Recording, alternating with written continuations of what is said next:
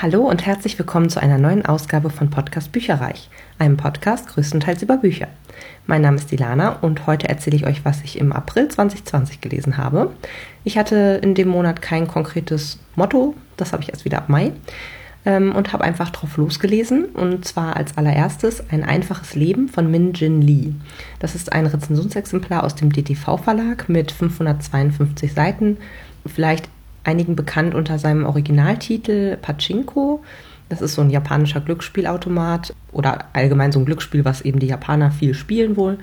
Und ich habe das Ganze auf das Jahreschallenge-Feld Lies ein Buch, in dem das Thema Einwanderung eine Rolle spielt, platziert. Das passte wie Faust aufs Auge. Es geht hier nämlich um Sunja. Das ist eine junge Koreanerin, die nach Japan auswandert. Sie hatte nämlich unwissentlich ja, eine Affäre mit einem verheirateten Geschäftsmann und ist jetzt schwanger von ihm. Und ihre Mutter hat so eine Art Pension und dort äh, ist gerade ein angehender christlicher Pfarrer, der eben auch Koreaner ist, stationiert sozusagen oder gerade untergebracht und der erbarmt sich ihrer, weil sie sonst eben mit dieser Schwangerschaft der, und der Unverheiratetheit sozusagen Schande über ihre Familie gebracht hätte und äh, die beiden heiraten. Das passiert alles im 20. Jahrhundert, wo Japan Korea für eine Zeit lang annektiert hatte und alle Koreaner in Japan wurden wie Menschen zweiter Klasse behandelt, was sich sozusagen auch noch in die Neuzeit quasi reinzieht, ähm, laut diesem Roman. Es ist eine Familiengeschichte und es fängt schlussendlich sogar bei Sunjas Eltern schon an, geht dann über ihre Söhne Noah und Muzatsu und schlussendlich sogar über die Enkelkinder dann später weiter. Und ähm, trotz all der Anstrengungen dieser wirklich hart arbeitenden Familie gibt es einfach keine Akzeptanz der Japaner ihnen gegenüber als Koreaner. Es verbessert sich auch nach Generationen von ja wirklich koreanischstämmigen Japanern ja nur unwesentlich. Ein ja sehr ergreifender Familienroman über fremde Kulturen, über Rassismus im Alltag, über hart arbeitende Menschen und ja auch die Frage, welche Art von Arbeit moralisch vertretbar ist schlussendlich. Wenn du ganz am Boden liegst, was äh, kannst du noch machen und was nicht und ja, ganz viele Themen wurden hier behandelt und man taucht auch so ein bisschen in die Jahrzehnte mit den Protagonisten ab. Also ganz klassisch für so einen Familienroman begleiten wir immer mal wieder so eine Person, die so ein bisschen rausgepickt wird und deren Schicksal eben besonders äh, eng dann geschildert wird, bevor es dann zur nächsten Person weitergeht. So, ähm, da findet dann alles statt von Geburt, Tod, Liebe, Schmerz, Verrat, Leid. Also das äh, findet alles in diesem fiktiven Leben statt. Und die Autorin schreibt in ihrer Danksagung, dass sie 30 Jahre für dieses Buch gebraucht hat. Es ist auch wirklich ein würdiges, in Anführungsstrichen, Lebenswerk, falls sie jetzt nichts mehr veröffentlichen sollte. Ich würde dem Buch vier Sterne geben. Es war aufwühlend, es war unterhaltsam. Allerdings war es nicht gleichmäßig interessant für mich. Je nach Charakter, der da begleitet wurde, fühlte man dann mal mehr mit oder mal weniger. Aber trotzdem eine ganz tolle Abwechslung nach den vielen Krimis und auch gefühlsbetonten Romanen, die ich dann in der Zeit davor eben gelesen hatte und wirklich was ganz Besonderes. Als nächstes habe ich gelesen Bis ich bei dir bin von Emily Hainsworth. 280 Seiten aus dem Goldmann Verlag aus dem Jahr 2013. Ich tendiere dazu, fast zehnjährige Bücher momentan sehr viel zu lesen. Also so, die sind alle sieben bis acht Jahre alt. Da habe ich relativ viel noch auf dem Altsub sozusagen. Genau, habe eben über Ostern tatsächlich auch einige Bücher aus, aus dem alten Sub äh, jetzt gegriffen und gelesen. Und dieses Buch habe ich auf dem Jahreschallenge-Feld Lies ein Buch, dessen Protagonist einen Vornamen mit vier Buchstaben hat, platziert. Es geht nämlich um Nina unter anderem, Genau, und zwar ist es äh, eine sehr ergreifende Geschichte im Jugendbuchbereich. Mm, der jugendliche Camden hat seine Freundin Viv in einem Autounfall verloren, bei dem er dann sogar auch Beifahrer war und für den er sich auch die Schuld gibt. Warum lebt sie jetzt nicht mehr und er schon und er schleppt sich einfach nur durch den Alltag, er geht zur Therapie, kann aber irgendwie auf seine geschiedenen Eltern und seine Anwaltsmutter auch nicht wirklich zählen, weil die glänzen beide durch Abwesenheit. Mm, zwei Monate nach dem Unfall hat er immer noch nichts verwunden und ja, mittlerweile machen sich die Lehrer und auch seine Mitschüler große Sorgen um ihn. Aber er kann einfach nicht aufhören, um, um seine Freundin zu trauern und nichts anderes mehr macht Sinn für ihn. Eines Abends, als er dann zu dieser Unfallstelle, was so ein, so ein Pfahl im Grunde ist, pilgert, da sieht er ein Mädchen und das leuchtet grün. Und erst glaubt er ähm, an Vivs Geist, aber es stellt sich dann heraus, dass es ein Mädchen aus einem Paralleluniversum ist, eben diese Nina. Erst zieht er sie aus Versehen in seine Welt, später besucht er sie in ihrer und die Stadt ist jeweils dieselbe und doch ist dann, viele Dinge sind einfach sehr, sehr anders. Mm, es war ein interessanter Jugendroman und auch ein Gedankenspiel zum Thema, was wäre wenn und welche Entscheidungen sind die richtigen? Kann man sein Leben nach schweren Schicksalsschlägen wieder auf die Reihe kriegen? Ich fand das Buch ganz gut. Es war unterhaltsam und flüssig zu lesen und ja, auch wenn die beiden Protagonisten manchmal ein bisschen begriffsstützig wirkten. Also Es hat ewig gedauert, bis denen klar war, dass es sich um Parallelwelten handelt und es damit jeweils auch zwei Versionen der entsprechenden Personen gibt. Ansonsten schön dramatisch, zum Nachdenken anregend, auch mit so einem kleinen Twist, den ich jetzt nicht unbedingt erwartet hätte. Ja, von der Autorin hat man leider seitdem nichts mehr gehört, obwohl sie damals angeblich schon an ihrem zweiten Roman schrieb. Von mir gibt es jedenfalls vier Sterne für das Buch. Als nächstes habe ich ein Buch gelesen, wo ich, glaube ich, sehr hohe Erwartungen hatte und es dann sehr, sehr merkwürdig wurde. Und zwar ist das die besondere Traurigkeit von Zitronenkuchen von Amy Bender.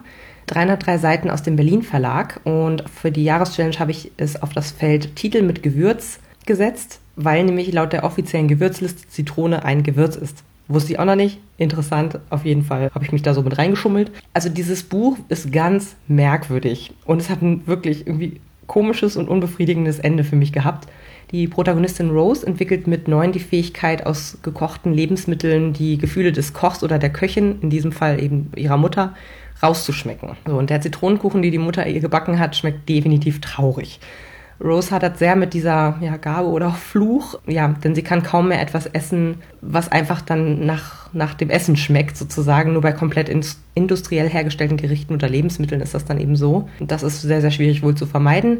Gleichzeitig wird ihre Familie vorgestellt, zum Beispiel der hochbegabte, aber sehr abweisende Bruder, die sich selbst suchende Mutter, der stets arbeitende Vater. Die Eltern leben eigentlich nur nebeneinander her. Also irgendwann gibt es dann auch eine Affäre. Ja, und Rose versucht verzweifelt, ihren Platz in, in dieser vor Geheimnissen wimmelnden Familie zu finden. Ich bin einfach mit dem Buch im Ganzen nicht so warm geworden. Ich hatte das vom Klappentext her damals gehört und gedacht, um Gottes Willen, ja, das hört sich total interessant an. Habe ich noch nie, dieses Konzept alleine ist mir noch nie untergekommen zuvor. Und ich äh, war einfach so, das ist bestimmt total charmant und irgendwie schön und interessant und so weiter und so fort. Aber es war wirklich ein sehr trauriges Buch. Es war gut geschrieben, aber es passiert auch nicht viel. Also es wirkte trotz der relativ kurzen 300 Seiten merkwürdig in die Länge gezogen. Und das Ende war sehr, sehr strange, absurd offen, traurig. Von mir gibt es deswegen leider nur drei Sterne. Ich hatte mich echt jahrelang auf das Buch gefreut und so gut fand ich es dann jetzt leider doch nicht. Eins von zwei Hörbüchern ist Todesurteil von Andreas Gruber. Das ist Band 2 der Todesreihe, möchte ich es mal nennen, aus dem Hörverlag mit 15 Stunden und 17 Minuten, gar nicht mal so kurz. Gelesen von Achim Buch, sehr passend. Der hat 131 Ergebnisse auf Audible, größtenteils ja, Thriller, Krimis, zum Beispiel von Joe Nesbo. Der las es ganz gut, aber jetzt nicht herausstechend, fand ich. Und der niederländische Akzent für Martin S. Snyder hat mir persönlich nicht so gut gefallen. Gut, ich habe nicht so viel mit Niederländern zu tun, aber irgendwie wirkte das nicht so, als würde ein Niederländer so sprechen, wenn er Deutsch spricht. Auf jeden Fall habe ich das auf das Jahreschallenge-Feld Cover mit einer Waffe drauf gesetzt, denn dort ist ein Eispickel vorhanden und das wurde, ist mir gnädigerweise durchgegangen worden. In diesem Buch laufen zwei Handlungsstränge ziemlich parallel und sehr lange Zeit weiß man auch nicht, wann und wie und warum die sich überschneiden werden. Zum einen begleiten wir wieder unsere Ermittlerin Sabine Nemes. Die geht in die Lehre bzw. auf die BKA-Akademie, unter anderem eben bei Martin S. Snyder. Und was ihren Kommilitonen eben schnell negativ auffällt, ähm, denn sie hatte ja im ersten Buch schon an einem Fall aktiv mit ihm zusammengearbeitet. Und jetzt äh, denken die Kommilitonen quasi, äh, Protégé und äh, nur deswegen ist sie da, ist sie auch schlussendlich. Aber ja, das macht ihr natürlich ihr Standing recht schwierig. Also sie muss sich da ziemlich behaupten. Aber sie findet auch Freunde, zum Beispiel die ziemlich interessante Tina Martinelli. Ich hoffe, die kommt später irgendwie nochmal vor. Die äh, fällt ziemlich aus dem Rahmen. Sie ist gepierst, tätowiert, hat äh, Sportschießen als Hobby und fällt, wie gesagt, so ein bisschen aus dem gesellschaftlichen Rahmen, weil sie eben auch sehr fasziniert von allen möglichen Verbrechen und so weiter ist. Recht schnell bekommt Sabine dann eben mit, dass ihr Ex-Freund Erik mit einer Kugel im Kopf auf der Intensivstation liegt und er wurde tatsächlich auf dem Campus angeschossen. Da stellt sich natürlich die Frage, ist er einem Täter zu nahe gekommen? Und ja, Sabine kann natürlich nicht anders und ermittelt in diesem Fall, der sich halt aus verschiedenen vordergründig sehr unterschiedlich aussehenden Fällen zusammensetzt. Und zwar einem Mörder, der eine Familie mit ja, deren Haustieren zusammenschneidet und aus ihnen ein Kunstwerk arrangiert. Dann so ein Mörder, der eine junge Frau mit einem Messer so zugerichtet hat, als wäre sie wie seine Mutter von einem Mähdrescher überfahren worden. Ein Mörder, der sein Opfer halb auf ist, bevor er stirbt. Und und so weiter und so fort. Also alle diese Morde wurden scheinbar jemand anderem in die Schuhe geschoben, aber von wem und warum. Gleichzeitig erfahren wir von einem Mädchen, das ein Jahr lang festgehalten wurde und nun mit dem Rücken voller Tätowierungen von Dantes Inferno oder einem Teil davon aufgefunden wird. Und da ermittelt eben eine Staatsanwältin und Kinderpsychologin namens Melanie Dietz und versucht mit ihrer Hündin Shiba zu der Kleinen durchzudringen, die zufälligerweise auch die Tochter einer alten Kindheitsfreundin von dieser Staatsanwältin ist. Da fragt man sich eben auch, hm, was ist das denn für ein Zusammenhang? Wer hat sie festgehalten? Für welche Gräueltaten ist der Täter noch verantwortlich? Ja, und die Handlung springt, wie gesagt, zwischen Melanie und Sabine hin und her. Es war sehr spannend, sehr faszinierend zu sehen, wie die beiden parallel ermitteln und ja, wie Sabine sich an so einer Akademie auch anstellt, auch mit Snyder als ihrem Prof und ja, den anderen Anwärtern auch so klarkommt. Einige haben echt Haare auf den Zähnen. Ja, erst ganz zum Schluss fingen die Erzählstränge an, dann sich zu überkreuzen. Die Auflösung, wer der Täter ist und was das Motiv für die Morde ist, fand ich persönlich ein bisschen blöd. Ja, kann aber jetzt nicht verraten, wieso, ohne zu spoilern. Deswegen, es wird sicherlich nicht mein liebster Band der Reihe. Trotzdem was unterhaltsam und spannend und deshalb gibt es vier Sterne von mir. Ich wollte weiterhin in der Krimi- und Thriller-Schiene bleiben und habe dann zu Garou von Leonie Swan gegriffen. Ist aus dem Goldmann Verlag, 416 Seiten von 2011. Und ich habe es auf das Jahreschallenge-Feld Titel mit maximal fünf Buchstaben gesetzt. Es ist ein Schafsthriller bzw. Krimi. Ich hatte den Vorgänger irgendwann mal gelesen. Es ist allerdings noch vor meinem Podcast gewesen und der ist 2014 gestartet sozusagen. Insofern ähm, gibt es davon kein Zeugnis. Diesen Nachfolger hatte ich mal günstig auf so einem ähm, ja, Krabbeltisch, also auf einem Mängelexemplartisch ähm, ergattert und deswegen eben mitgenommen. Fall 1 hatte ich hatte mir damals nur so mittelmäßig gut gefallen, wenn ich mich recht erinnere. Aber ich dachte, ich gebe den ermittelnden Schafen nochmal eine Chance. Mm, nachdem dann ihr Schäfer in Band 1 ermordet wurde und die Schafe bei der Aufklärung des Falls maßgeblich mitgeholfen hatten, sind sie nun an seine Tochter Rebecca übergegangen und auf seinen letzten Wunsch hin mit ihr von Irland nach Frankreich eben übergesiedelt. Dort grasen sie friedlich im Schatten eines Schlosses, einer ehemaligen Nervenheilanstalt, bis tote Rehe und schließlich auch eine Leiche aufgefunden werden. Die ansässigen Ziegen und Menschen streuen das Gerücht eines Loup-Garou, also eines Werwolfs, der schon länger in der Gegend morden soll. Aber ist, stimmt das alles? Ist das nur Humbug? Ist da was Wahres dran? Und äh, ja, die Schafe schweben in großer Gefahr und sie nehmen deswegen eben die Ermittlungen selbst in die Hufe. Ja, es ist an und für sich keine schlechte Idee, Schafe ermitteln zu, äh, zu lassen. Das kann durchaus cool sein, aber leider, ja, ist vielleicht auch logisch, aber die Schafe sind halt nicht die hellsten Leuchten im, im Kerzenständer und kapieren halt nichts so. Und das Buch war dadurch ziemlich verwirrend und ich empfand es auch als ein bisschen zäh und langsam. Die erste Menschenleiche zum Beispiel wird erst zur Mitte des Buchs hingefunden. Äh, dazwischen gibt es eben viel Rumgerenne, Herdengehabe, Quatsch, Futtern. So, und die Auflösung fand ich jetzt auch nicht so prickelnd. Also es war wie der Vorgänger ein bisschen mittelmäßig lala und bekommt da, daher von mir auch drei Sterne.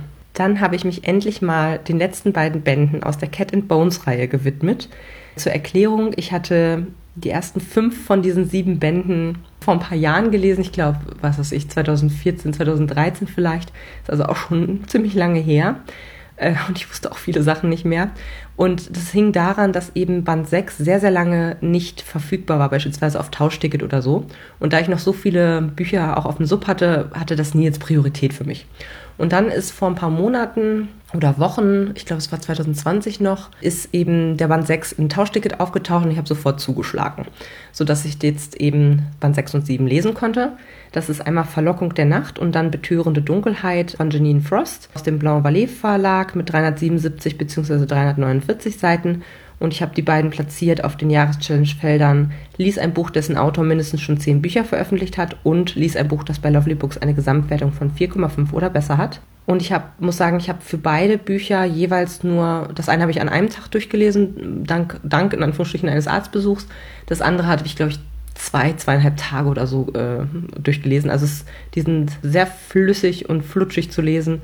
Also Band 6, erstmal vorweg gesagt, ich finde, das ist natürlich super schwierig, jetzt hier zum Inhalt irgendwas zu sagen und zu spoilern. Deswegen werde ich jetzt auf die Rahmenhandlung komplett gar nicht eingehen, aber eben auf den Fall aus Band 6 ähm, wo sich eben auch das Buch vorwiegend drüber gedreht hat. Und zwar müssen Cat and Bones einen ganz fiesen Geist bekämpfen. Der heißt Heinrich Kramer und ist einer der Verfasser des Hexenhammers und materialisiert sich seit Jahrhunderten zu Halloween und tötet dann jeweils drei Frauen, indem er sie bei lebendigem Leib verbrennt. Das tut er, um stärker zu werden und eines Tages wirklich ja dauerhaft zu erscheinen oder einen Körper anzunehmen. Und ja, dabei gerät besonders Cat sehr ins Visier von diesem Geist, der jetzt schon sehr, sehr mächtig ist.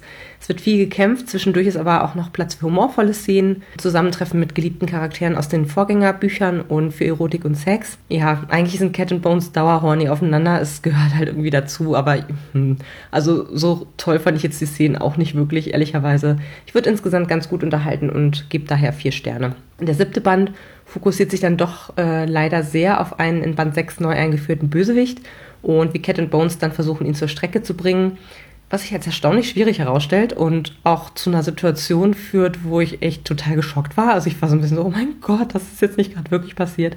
Tatsächlich war ich schon so halbwegs vorbereitet auf diesen Moment durch einen Asbach-Uralt-Spoiler von Elena. Allerdings kam es dann doch noch irgendwie ein bisschen anders, als ich das von ihrem Spoiler in Erinnerung hatte. Also, wie auch immer. Band 7 war getreu der Reihe wieder viel Kampf, viel Action, einige erotische Szenen, Vampire, altbekannte Charaktere mit entsprechend Nebenauftritten gewürzt mit einer Prise schnippischen Humor, insgesamt ganz unterhaltsam und ja, der Abschlussband hat eine nette Schleife auf die Geschichte gewickelt, ohne dass jetzt insbesondere das Ende zu sehr in Kitsch für mich ausartete. Das fand ich ganz gut gelungen, war eine gute ähm, Balance. Ja, der Fall bzw. Endgegner war auch ganz gut. Es gibt deswegen von mir hier auch vier Sterne. Es ist insgesamt eine ganz nette Reihe, die man lesen kann, insbesondere wenn man auf Vampire steht und auf so ein bisschen Romantasy. Ja, allerdings sehr formularisch und stellenweise auch recht kitschig. Das muss man halt mögen. Und was ich ehrlich gesagt furchtbar finde, sind die Titel. Die sind komplett nichtssagend, die sind austauschbar und ich wahrscheinlich in zwei Monaten, wenn man mich fragt, wie die hießen, könnte ich es euch nicht mehr sagen. Als nächstes Buch habe ich gelesen Firmin, ein Rattenleben von Sam Savage. 204 Seiten aus dem Ullstein Verlag und ist auf das Jahreschallenge-Feld gewandert, lies ein Buch, in dessen Titel ein Name vorkommt, zum Beispiel Harry Potter. Das ist jetzt eben entsprechend Firmin, der Name ist auch der also Firmin ist der Name der titelgebenden Ratte, so rum. Äh, die Mutter kommt im Keller von einem Buchladen zur Geburt von 13 Jungen. Der kleinste und schwächste von ihnen ist eben unser Firmin. Statt Muttermilch, an die er nicht so wirklich rankommt durch seine Geschwister, saugt er wortwörtlich moderne amerikanische Klassiker in sich ein. Genau, weil seine Geschwister ihm eben die Zitzen oft streitig machen und aus diesem Grund kaut er dann eben auf Büchern und ernährt sich da irgendwie von und kann aus diesem Grund oder aus welchem Grund auch immer ist irgendwie ist er schlauer und kann eben auch lesen. Wird nie erklärt, warum. Schlussendlich nur, weil du an einem Buch kaufst, liest es ja nicht. Aber egal. Ähm, wird wie gesagt nicht so wirklich. Das ist das fantastische Element, sagen wir es mal so. Er ist eben entsprechend gebildeter, aber auch deformierter, weil sein Kopf und Gehirn eben deutlich ausgeprägter als sein Körper sind. Er verliert sich in Träumereien, malt sich aus, ein Mensch zu sein, wagt sich nur selten vor die Tür und reist durch die Bücher, ähm, die er liest. Und er liest wirklich alles Mögliche in dem Buchladen, kurz und klein. Er fühlt sich mit den Menschen sehr verbunden und auch sehr angezogen von ihnen. Unter anderem schlüpft er immer wieder in ein Menschenkino und dort werden normalerweise ganz normale Filme gezeigt, auch viel aus, ich sag mal, ähm, Klassiker, irgendwie aus den 20er, 30er Jahren oder auch ein bisschen später, also sozusagen ähm, Humphrey Bogart wird hier häufig erwähnt. Und ab 12 Uhr stellen die aber auf Pornos um. So, und da geht er eben gerne hin und ist eben, wie gesagt, auch sehr angezogen von den Damen, die sich da regeln, wird aber wegen seiner mangelnden Möglichkeit, sich verständig zu machen, immer wieder abgewiesen, missverstanden. Und dann soll das heruntergekommene Viertel, das er sein Zuhause nennt, dem Erdboden gleichgemacht werden. Es war ein interessantes Buch, das war durchaus gut geschrieben und für alle Liebhaber von amerikanischer, moderner Klassiker und Filme, also wie gesagt, Humphrey Bogart kam viel vor, wahrscheinlich besonders anziehend. Ich als Leser fand es auch sehr interessant, insbesondere die geschilderten Handlungen von so zwei fiktiven Romanen innerhalb des Buches. Das war total interessant. Firmin befreundet sich eben mit einem Schriftsteller und wie gesagt, im Laufe des Buches werden dann von zwei seiner fiktiven Romane die Handlung geschildert. Das fand ich total cool. Aber es ist jetzt kein Buch, das lange nachwirken wird oder das ich aufbewahren werde, um es ein zweites Mal zu lesen. Ich habe es gewählt, weil es recht kurz war und unter der Woche komplett durchlesbar. Und genau das hat es auch auf unterhaltsame Weise geleistet. Ich war nach nur zwei Abenden auch, glaube ich, durch damit. Aber es gibt von mir hierfür nur drei Sterne. Das zweite Hörbuch diesen Monat und letzte Buch, was ich in diesem Monat beendet habe, ist Neun Fremde von Liane Moriarty. Das ist ein Rezensionsexemplar aus dem Random House Audio Verlag mit 14 Stunden und 9 Minuten, gelesen von Esther Schweins. Die hat es super gut betont. Die hatte auch ähm, unter anderem eine Stimme zu lesen mit einem russischen Akzent. Und das hat sie sehr charaktergetreu und sehr einnehmend äh, gesprochen. und allgemein die Charaktere sehr unterstützend äh, gesprochen. Man hat also ganz gut gemerkt, ist der eher jemand Schüchternes oder nicht. Also auf das Jahreschallenfeld ließ ein Buch, in dem der Tod eines Kindes eine Rolle spielt, habe ich es gesetzt. Es geht um neun Leute, die ein ziemlich teures 10-Tage-Cleansing im Retreat Tranquillum House gebucht haben also in, in so einem Wellness, in so einer Wellnessbutze sozusagen. Alle haben ihre diversen Probleme, zum Beispiel Frances, die ihr Leben lang Liebesromane geschrieben hat und deren neuestes Manuskript keine Abnehmer findet. Sie hat schon zwei gescheiterte Ehen hinter sich und achtet wenig auf ihren Körper, was sich jetzt in Hexenschuss und Übergewicht rächt und ja, viele psychische Probleme. Zum Beispiel gibt es auch ein junges Ehepaar, das sich auseinandergelebt hat. Eine Familie, deren Sohn sich ohne Vorwarnung das Leben genommen hat. Oder auch ein schwuler Partner, der sich Kinder wünscht, während der Retreat-Teilnehmer eigentlich keine möchte. Über die charismatische Mascha, die das Resort leitet, und ihren Assistenten Yao finden wir auch ein wenig mehr heraus. Ähm, Jascha probiert allerdings mit diesen Gästen das erste Mal neue Methoden aus, die mit einer fünftägigen Schweigephase beginnen und schnell in noch krassere Maßnahmen eskalieren, die ich jetzt näher nicht benennen werde. Also ich muss sagen, das habe ich echt nicht kommen sehen. Ich dachte, es geht jetzt eher so ein bisschen um wirklich die klassischen Gespräche, psychologische Betreuung und so weiter, dass es das vielleicht geschildert wird. Aber es war, äh, es ist komplett aus dem Ruder gelaufen. Es war interessant zu beobachten, wie die verschiedenen Leute ja, sich ihrer Probleme schrittweise stellen und trotz dieses ziemlich katastrophalen Endes des Retreats alle irgendwie verändert oder verbessert aus dem, aus dem Urlaub rausgekommen sind. Wie immer, bei Moriarty-Büchern sind die Charaktere sehr gut entwickelt. Man beschäftigt sich eben tief mit ihren jeweiligen Problemen, Herausforderungen, mögen sie auch noch so banal erscheinen. Ähm, ich persönlich empfinde immer so eine Art Sog bei diesen Büchern, weil ja, ich lese sie einfach unglaublich gerne und greife wirklich jeden Tag dazu und habe immer irgendwie die Motivation weiterzulesen. Hier war es genauso, obwohl, wie gesagt, die Themen jetzt häufig auch relativ alltäglich sind. An diesem Buch fand ich es interessant, dass diese Art Retreats oder so durchgeplante Urlaube mit so Sport oder Therapie oder ähnliches üben schon auch eine Faszination auf mich aus. Also ich war selbst noch nie bei sowas, aber irgendwie hätte ich schon mal Lust auf ja so eine Sportreise mit Wellness oder sowas. Insofern fand ich das Setting auch sehr interessant und ich habe das Buch sehr gerne gehört und gebe ihm vier Sterne und hier ist noch ein kleiner Ausschnitt für euch. Tranquillum House war ein dreistöckiges Gebäude aus Sandstein mit rotem Metalldach und Prinzessinnenturm. Francis hatte das köstliche Gefühl, eine Zeitreise ins 19. Jahrhundert zu machen, das nur von dem gelben Lamborghini getrübt wurde, der hinter ihr herrührte. Wie konnten sich diese jungen Leute so ein Auto leisten? Waren das Drogendealer? Kinderreicher Eltern? Vermutlich eher Dealer. Keiner der beiden hatte das aalglatte, privilegierte Gebaren reicher Erben. Francis schielte noch einmal in den Rückspiegel. Von hier sah Jessica mit dem Wind in den Haaren aus wie das hübsche Mädchen, das sie sein sollte. All die Schönheitsoperationen, die sie an ihrem jungen Gesicht hatte durchführen lassen, waren auf dieser Entfernung nicht zu erkennen. Jessicas Ehemann, sie schienen viel zu jung für so erwachsene Worte, dagegen war wirklich zum Anbeißen. Francis würde versuchen, nicht mit ihm zu flirten. Das würde wohl niemand zehn Tage lang lustig finden. Die Straße wand sich in Richtung Eingang. Ben hielt mit seinem dicken Schlitten respektvoll Abstand zu Francis, obwohl er vermutlich nichts lieber getan hätte, als in den Kurven das Gaspedal durchzudrücken. Sie fuhr eine stattliche Einfahrt hinauf, die von hohen Pinien gesäumt wurde. Wirklich nicht übel, murmelte sie. Innerlich hatte sie sich vorsichtshalber auf eine schäbigere Wirklichkeit vorbereitet, als die Fotos auf der Homepage sie verhießen. Doch Tranquillum House war tatsächlich wunderschön. Die filigranen Balkone strahlten im Sonnenlicht.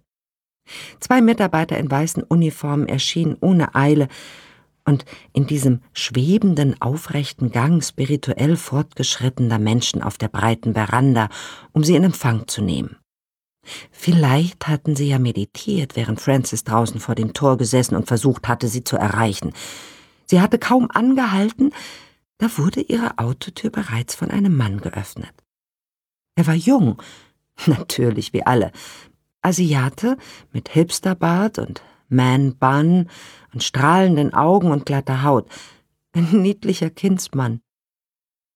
Namaste, der Kindsmann legte die Handflächen aneinander und verbeugte sich. Seien Sie wärmstens willkommen in Tranquillum House. Ihr habt natürlich alle total hingefiebert auf meine Subhöhe diesen Monat. Zum äh, 1. Mai sozusagen äh, habe ich 71 Bücher auf dem Sub. Das sind insgesamt drei weniger als letzten Monat. Ich habe drei Bücher hinzubekommen und zwar von Anna Todesmärchen das einmal. Das ist Band 3 von dieser Todesreihe von Andreas Gruber weil wir hatten ja Band 1 zusammengelesen als Leserunde und ihr hat die Art und Weise nicht zugesagt, das war ja ein bisschen zu blutig. Deswegen, sie hatte eben noch Band 3 und dann hat sie mir geschenkt. Und dann habe ich mir noch ausgesucht aus ihrem Tauschstapel sozusagen, wir fangen gerade erst an. Das ist ein Buch, was ich sogar schon als E-Book und als Hörbuch auf dem Stapel habe. Ähm, aber es ist immer schöner, wenn man das richtige Buch auch am Start hat, damit man das schöner für Instagram fotografieren kann. Also wirklich ein ganz banaler Grund. Und dann habe ich noch Ivory und Onyx äh, von ihr mitbekommen und das hatte, das hatte mich einfach interessiert. Das hatte sie, wie gesagt, auf ihrer Tauschliste und es hörte sich ganz gut an. Dann habe ich noch ein angefordertes Rezensionsexemplar erhalten und zwar Verschließ jede Tür von Riley Sager oder Saga. Ich bin unsicher, wie man das ausspricht. Und ich habe aber sieben gelesen, dementsprechend, wie gesagt, das haben wir hier vier Bücher hinzu, sieben gelesen, also minus drei insgesamt. Und bei den Hörbüchern sind es im Grunde plus minus null ge geblieben, also 134, weil ich nämlich zwei gehört habe und zwei neue Rezensionsexemplare als Downloads bekommen habe. Und zwar Nevernight 2 das Spiel, damit ich das, die Reihe weiterlesen kann in einer Leserunde mit Ramona. Im Juni wahrscheinlich werden wir dazu kommen und der Rosi-Effekt von Graham Simpson. Band 1 war ja 2019 einer meiner Favoriten. An Band 2 habe ich mich bisher noch nicht so ganz rangetraut, weil ich Meinungen auch von anderen gehört habe, denen ich auch sozusagen vertraue und die meinten alle, dass es nicht ganz, also nicht mehr an Band 1 herankommt. Und ja, jetzt ist aber Band 3 erschienen und jetzt wollte ich doch nochmal gucken, ob es sich lohnt, die Reihe weiter fortzuführen. Dementsprechend habe ich das jetzt, wie gesagt, als ähm, Rezi-Download bekommen und werde mir das in den nächsten Monaten irgendwann mal anhören. Damit bin ich sehr zufrieden, auch mit dem Substand und denke, dass ich nächsten Monat die Riesenschallmauer mit den 70 Büchern durchbrechen werde nach unten und freue mich da schon wahnsinnig drauf. Bin sehr stolz, dass in den letzten Monaten wirklich, ja, dass ich so viel gelesen habe und mein Subabbauprojekt trotz extremem Subaufbau in den ersten paar Monaten jetzt mal so langsam anläuft und auch sich sehr gut weiter ausbilden wird, glaube ich, in den nächsten Monaten. Denn ähm, so an Rezi-Exemplaren sind eigentlich nicht mehr als ein bis zwei Bücher pro Monat quasi eingeplant und dementsprechend werde ich relativ viel, was ich lese, dann auch eben wirklich abbauen. Und da freue ich mich drauf. Das war's erstmal von mir. Wir hören uns im nächsten Lesemonat aller spätestens. Habt's gut, bleibt gesund und lest so viel ihr könnt. Bis dann. Tschüss. Informationen zu allen Büchern, über die ich heute gesprochen habe, findet ihr auf meiner Website www.bücherreich.net mit UE. Ihr könnt dort oder auf Facebook unter www.facebook.de slash podcastbuicherreich in einem Wort durch mit mir in Kontakt treten. Meine E-Mail-Adresse lautet buicherreich at gmail.com. Wenn ihr diesen Podcast über iTunes abonniert habt, würde ich mich riesig freuen, wenn ihr mir eine 5-Sterne-Bewertung hinterlasst. Dies ist ein privater Buch-Podcast, in dem ich nur meine eigene private Meinung wiedergebe. Wenn mir ein Buch oder Hörbuch kostenlos zur Verfügung gestellt wird, kennzeichne ich es entsprechend auf meiner Website.